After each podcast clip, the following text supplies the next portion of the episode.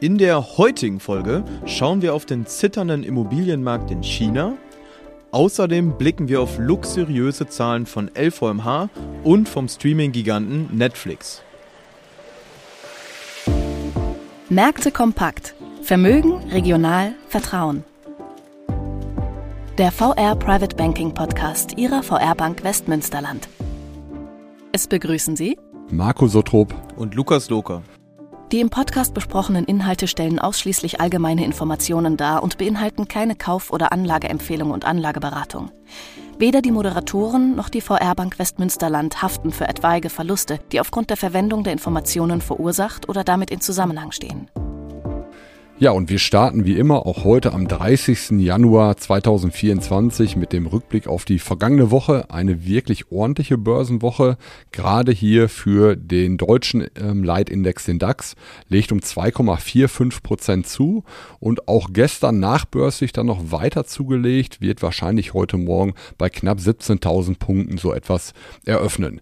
Auch in Amerika ordentliche Zuwächse, nicht ganz so hoch wie hier in Deutschland. S&P 500 1,06 Prozent im Gewinn letzte Woche und der Technologieindex Nasdaq plus 0,94 Prozent. Ja, Marco, du sagst es. Apropos Nasdaq und Technologiewerte.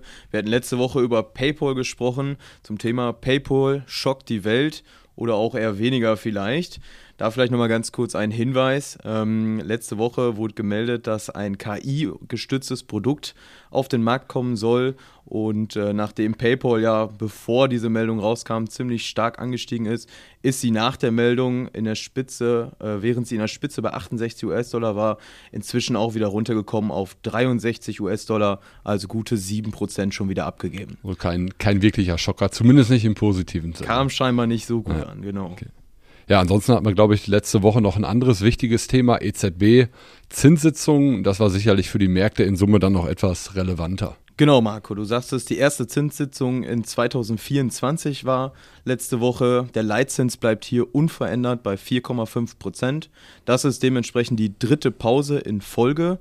Und äh, da gab es jetzt keine speziellen Äußerungen zu einer eventuellen Zinssenkung. Genau, wurde auch so erwartet, dass der Leitzins eben bei diesen 4,5 Prozent bleibt.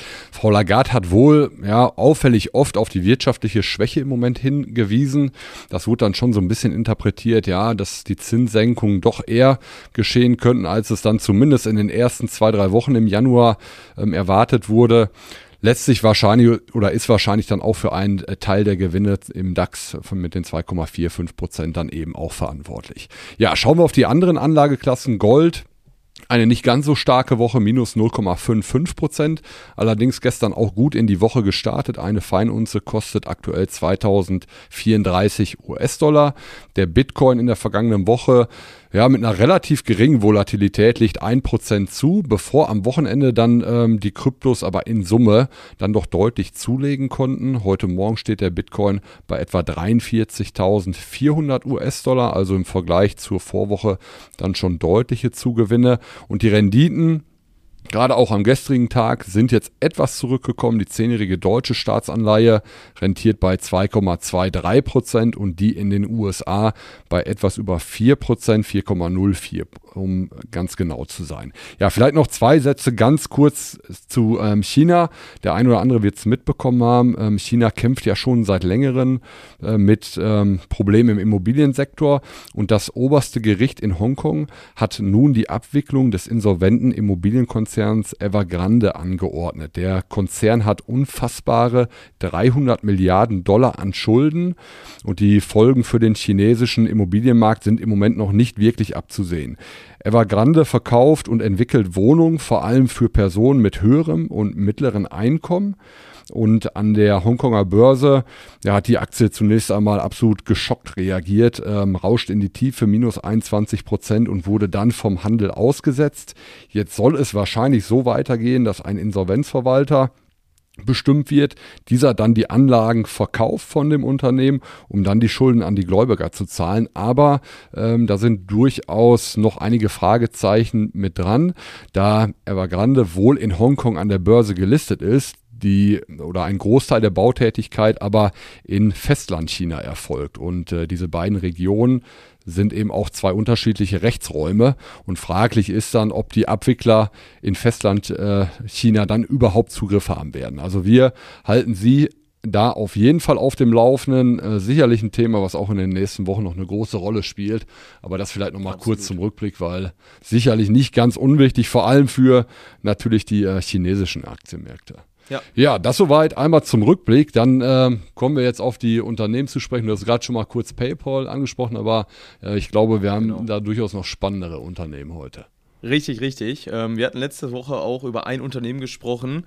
Ja, da gibt es jetzt mehrere Möglichkeiten, das auszusprechen. Entweder ist es LVMH, dann gibt es LVMH oder LVMH. Sucht euch eine Sache aus. Ich bleibe bei LVMH. Und LVMH hat, wie angekündigt, am 26.01. Zahlen gemeldet. Vielleicht ganz kurz zum Unternehmen. Anteils, mehr Anteilseigner ist hier die Familie von Bernard Arnault, der ähm, inzwischen auch sogar die reichste Person weltweit ist mit über 207 Milliarden US-Dollar. Hat Elon Musk dann jüngst wieder ab, abgelöst. Genau, mit 2 Milliarden Euro ist er, äh, US-Dollar, Entschuldigung, ist er hier über Elon Musk aktuell. Mhm. Und LVMA hat tatsächlich viele bekannte Marken im Luxussegment. Es geht hier von Champagner von Moet über Kleidung von Louis Vuitton oder auch Parfüm von Dior. Aber auch Beauty-Produkte wie zum Beispiel Sephora gehört zu den Marken von LVMH. Ja, vielleicht ganz kurz zu den Zahlen. Also Zahlen wurden am 25. Januar für das komplette Jahr 2023 verkündet.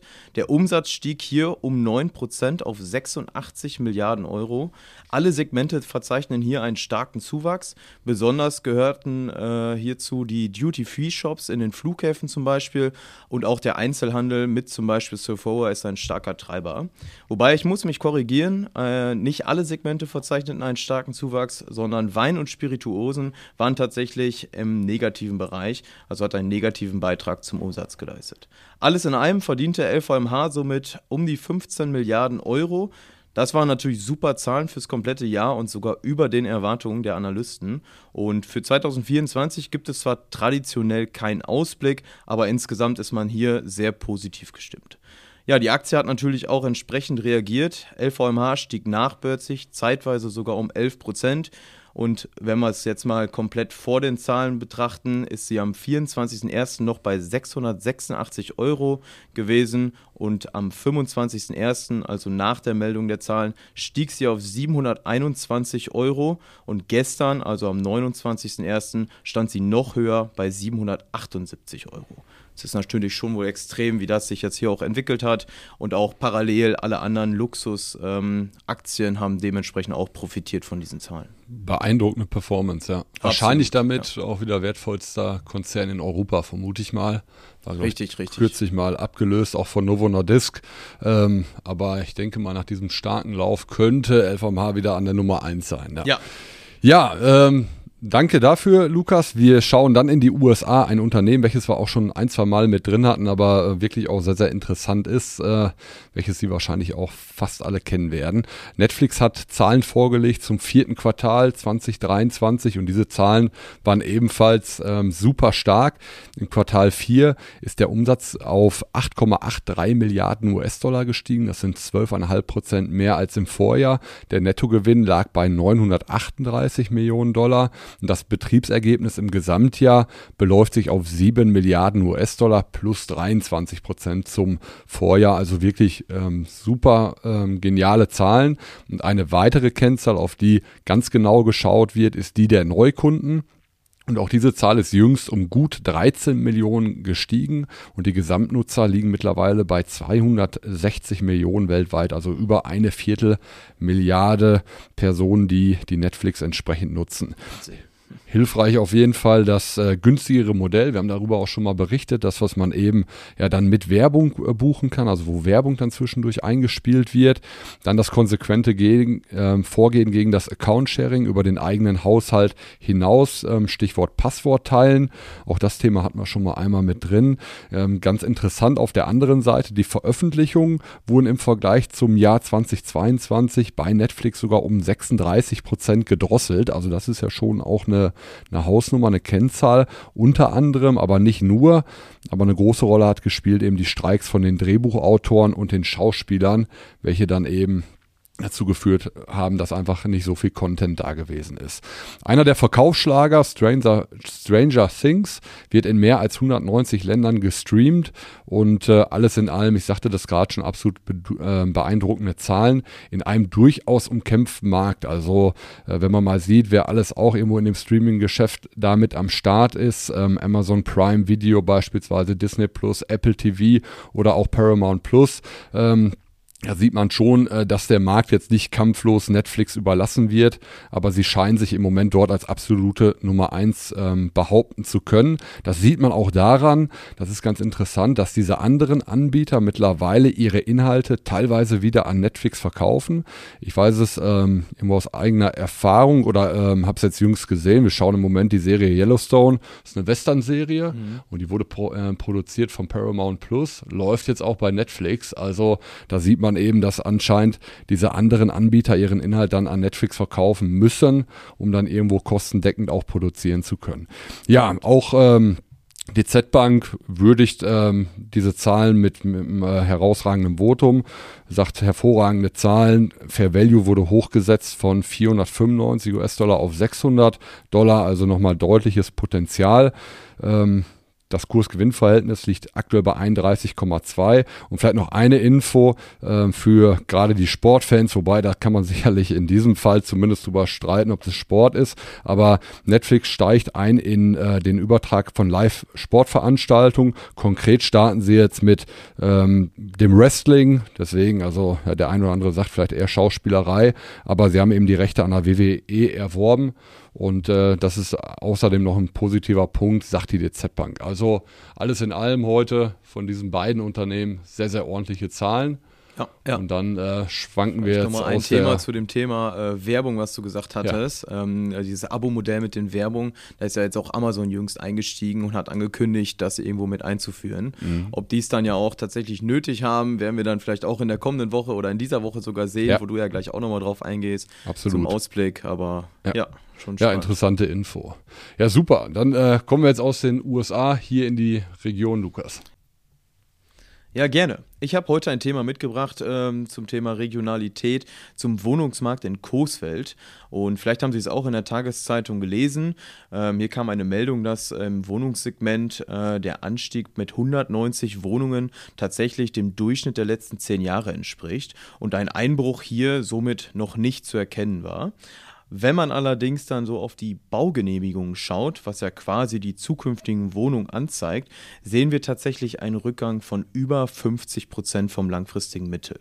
Und das liegt natürlich vor allem daran, dass durch die steigenden Zinsen in den letzten Jahren ein Eigenheim oder auch vermietete Objekte deutlich teurer sind als noch vor drei Jahren. Und wenn wir auf die aktuellen Zahlen mal schauen, kostet ein Eigenheim in Coesfeld im Schnitt 2486 Euro pro Quadratmeter. Und während man jetzt vor zehn Jahren zum Beispiel noch zwischen vier und fünf Jahresgehälter quasi für ein Eigenheim reichten, so, musste, so muss man heute zwischen sechs und sieben Jahreseinkommen auf den Tisch legen. So viel zum Thema Zinsen, was das natürlich an, für Auswirkungen hat. Und ähm, ja, das ist natürlich schon wohl extrem. Hat dann eben nicht nur Auswirkungen für die Aktienmärkte, sondern natürlich vor allem auch für die, für die Immobilienmärkte. Absolut. Ja, ähm, dann sind wir beim Ausblick auf diese Woche. Wirklich eine, ja, wie soll man sagen, super Woche, pickepacke voller Kalender.